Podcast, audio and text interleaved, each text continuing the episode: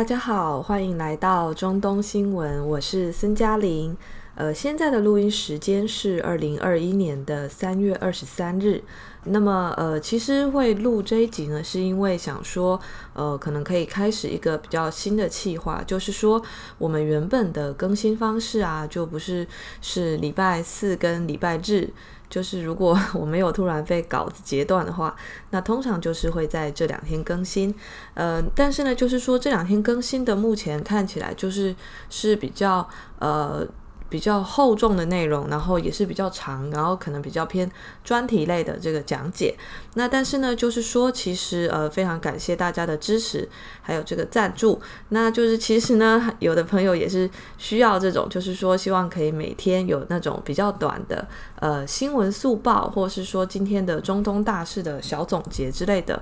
那所以我想呢，其实也可以每天就播出一点点的时间，然后就呃录比较短的这个呃新闻速报。那这个新闻速报的部分呢，其实就呃可能比较。呃，不牵涉这种观点的探讨，那就是跟大家比较呃单纯的介绍中东的新闻，那还有可能就是呃值得关注的事件。那我想就今天可以试试看。好，那么今天的部分呢，就准备了三则新闻要跟大家介绍。那第一个部分是这个土耳其，土耳其的总统埃尔多安，他就是释出了一个消息，说他计划呃调整他的内阁成员哦。那是这样子的，就是说呢，这个在呃当地时间二十三日，三月二十三日呢，土耳其的执政党的副主席叫做马希尔乌纳尔，他在接受采访的时候，他就表示，这个总统埃尔多安呐，他其实计划要对内阁成员呃进行调整。那么其实这个乌纳尔他也说，这个执政党。他现在正在为二零二三年的总统大选就是要做准备，所以呢，就是说他们要对队伍就是做一个呃新的这个组合，就是意思就是说 他们要为这个大选做一个这个黄金阵容啦。但是呢，他现在还没有透露具体的这个调整方案哦。那其实呢，早在这个二零二零年十一月份，就是去年年底的时候呢，就有传言表示。埃尔多安他可能会对这个内阁进行调整，但是呢，那个时候传这个消息啊，他其实遭到了总统本人的否认哦。那但是呢，现在又透过这个执政党的副主席他释出这个消息，那么其实看起来可以认为说，埃尔多安他应该是在试水温，就是说呢，这个调整他是势在必行，但是什么时候调跟怎么调，可能就还没有定案哦。那么另外呢，就是土耳其另外一个新闻，呃，比较相关的是，埃尔多安他在三月二十日的时候，他就下令解除了央行行长纳吉阿巴尔的职务。那其实呢，就是他做这件事情，你也可以视作是呃，就是二十三日释出的这个要调整内阁成员的消息呢。可以连在一起看哦，就可以把调整央行行长的职务这个行为呢，当做是一个呃前哨。那么，但是他把央行行长换掉之后呢，其实就看到这个结果啊，就是在二十二日的时候呢，土耳其里拉对美元的汇率呢就开盘暴跌哦。那这个跌幅呢，其实一度超过了百分之十五。最低呢，跌到了这个一美元兑换八点四八五里拉的这个程度哦，那其实已经是历史接近历史最低水平哦。那其实里拉这一次的暴跌呢，当然一来跟这个石油的油价回涨有关系哦，那二来呢，其实跟这个美国国债的呃这个。抛售度这个也是有关系的，就是说美国国债的部分，它会影响到这些开发中国家的货币，它被作为这个呃抛售，就是做就是它被放弃作为避险货币的这个呃需求哦。那所以就是说里拉现在就呃双重的夹击，那当然土耳其的经济也是不好，那所以这个是埃尔多安他现在眼下比较大的一个危机哦。好，那今天的呃第二个重点介绍的这个新闻呢，是来到黎巴嫩的部分。黎巴嫩这边其实它的阻隔僵局已经持续了大概七个月哦。那其实呃现在大概就有两边在谈，第一个是黎巴嫩的总统米歇尔奥恩。那么，另外一方是黎巴嫩的这个后任总理，叫做萨阿德哈利利。那其实这个萨阿德哈利利呢，他就是在呃之前这个黎巴嫩有一个政府出台一个命令，说要对这个 WhatsApp 给他征税。那这个就引发了这个民众的怒火啊。那所以就在那个时候，萨阿德哈利利他就下台了。那但是呢，就他现在为什么可以复出？其实是这样子的，就是。在这个呃去年八月，二零二零年八月的时候，贝鲁特的港口就发生了爆炸嘛。那这个爆炸发生之后呢，其实黎巴嫩政府就集体辞职，因为这个是蛮大的一个事件哦，所以他们必须负这个政治责任。那那个时候啊，奥恩就是黎巴嫩总统。呃，其实为什么奥恩不用辞职？因为黎巴嫩总统他是呃比较算是虚位，他是一个虚位元首，就是实权其实掌握在总理的手中哦。那根据黎巴嫩的这个宗派政治的规定啊，这个呃总统啊一向都是由呃马龙派基督徒来担任的。那么这个奥恩呢，他那个时候就任命了黎巴嫩的。驻德国大使叫做穆斯塔法阿迪卜，呃，让穆斯塔法呢来担任这个总理，并且负责组阁哦。那那个时候看起来好像就是解决了一个危机，但是呢，最后穆斯塔法他就下台了。为什么？因为他就是没有办法跟各派达成共识，那他最后就放弃组阁哦。那最后又是谁呃渔翁得利呢？其实就是之前。下台的哈利利哦，那那个时候就哈利利他就获权来组建政府，但是啊，就是去从这个去年十月，呃，穆斯塔法阿迪卜下台以来呢，其实哈利利他一直没有完成组阁哦。那其实，呃，你从黎巴嫩现在的态势来看呢，它可以说是陷入了从一九七五年到一九九零年来内战以来的这个最严重的经济危机哦。那它的贫困跟失业人口其实一直在上升。那现在政府的僵局呢，其实无疑会加剧底层民众的愤怒哦。那么在三月二十二日啊，其实，呃，就像刚刚讲的，总统啊，米歇尔·奥恩，他跟这个。呃，后任总理萨阿德哈利利呢，他们举行了一个会谈。那么奥恩呢，他就提出了呃一个新的组阁方案，就是说，呃，既然我们国家的宗派政治这么严重，那我们不如就按教派跟党派来分配这个职位。那其实这个方案一弄下去呢，他就可以让奥恩阵营呢在内阁中获得三分之一的否决权哦。那所以哈利利他表示说，我不可能让总统 有这么大的这个影响力哦。所以呢，最后他表示呃不可接受。那不可接受之后啊，那其实就象征就是说这一次的会谈又再一次的流产哦。那其实，在这一次会谈之前呢，哈利利跟奥恩他们已经就阻隔问题举行过十七次的会谈。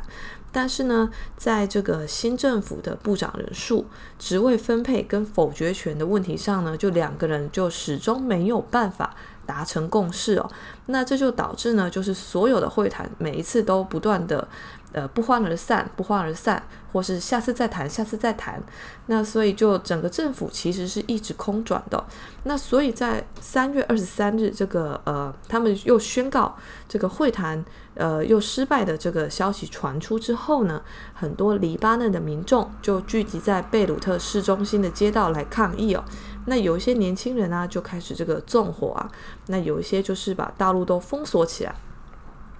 所以现在黎巴嫩可以说是陷入了一种呃两难的状态哦，就是政府他们完全没有办法协调出嗯一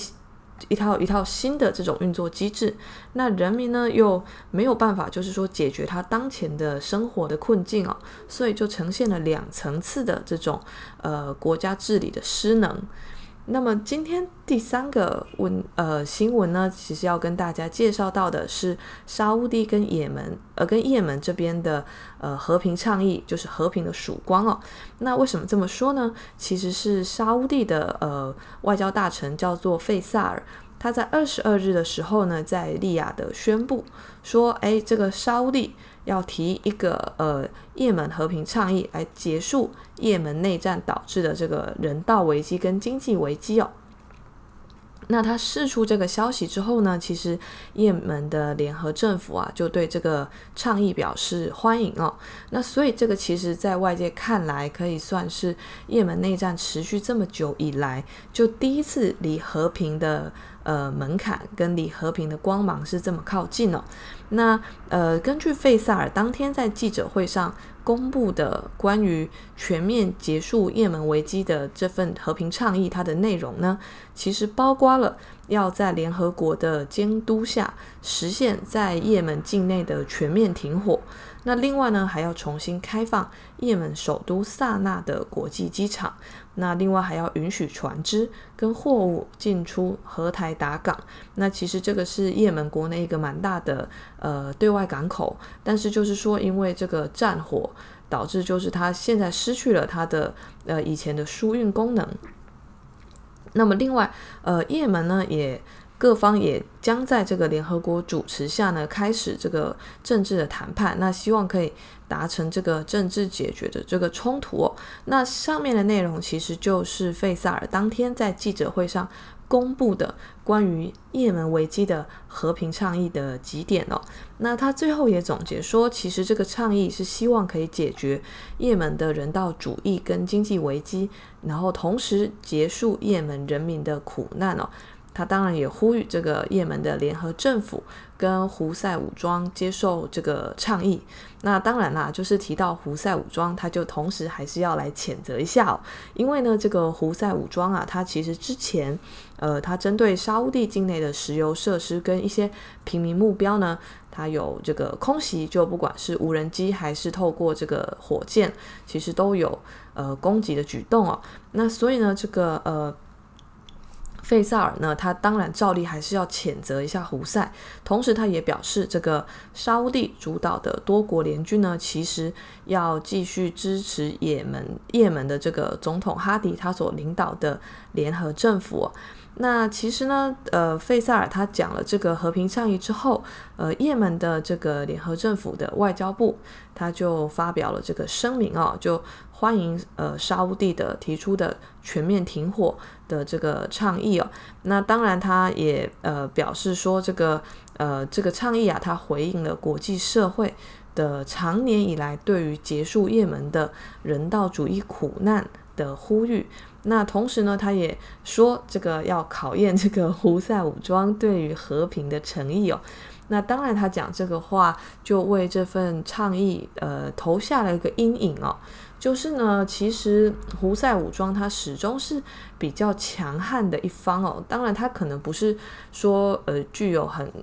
高端的这个军火设备。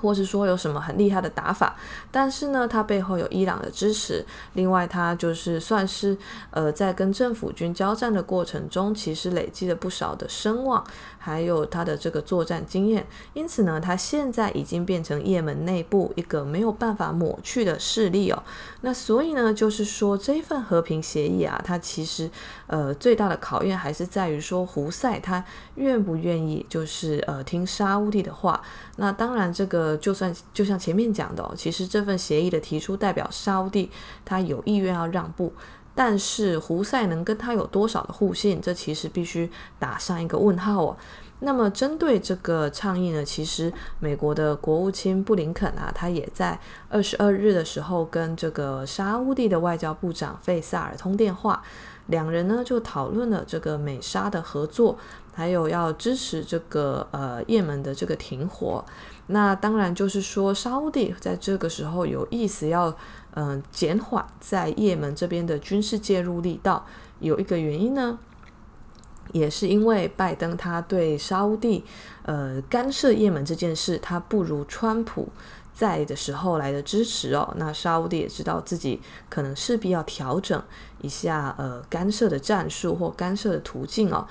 所以呢，就呃有了现在这个和平的倡议。那我们回顾一下，其实，嗯、呃，整个也门内战，它从二零一四年九月开始呢，就进入了一个比较呃猛烈交锋的时候。那那个时候，呃，是也门的胡塞武装呢，他夺取了这个首都萨那。后来呢，他又占领了这个也门的南部地区哦。但是呢，在二零一五年三月的时候，沙乌地阿拉伯呢，他们就对胡塞武装发起代号“果断风暴”的军事行动哦。那这个时候就开始进入这个呃一种焦灼期，就是说，可能胡塞被推回去比较北边的地方，但是呢，其实南北之间就隔开了两块版图哦。那双方基本上就是一直不断的呃拉锯战。然后战况陷入了一种嗯、卡住的状态。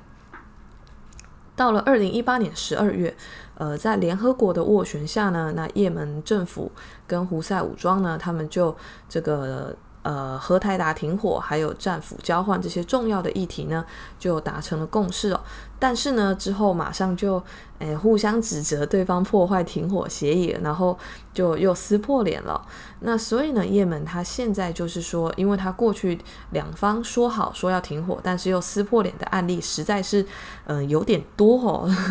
所以呢，就这一次到底能够达成什么样的？呃，效果呢，其实就像前面说的，它不只要看胡塞的意愿，那同时还要看各方的互信程度。好，那这个是今天的中东新闻速报，呃，谢谢大家。那那个其实星期四跟星期日要更新的这种比较深厚的内容还是会继续哦。那也欢迎大家呃继续点播，呃，也很感谢已经点播的这个各位听众。那这个节目都会嗯、努力的把大家的问题排上去，呃，那也很感谢大家的这个赞助哦。好，那就讲到这边，谢谢大家。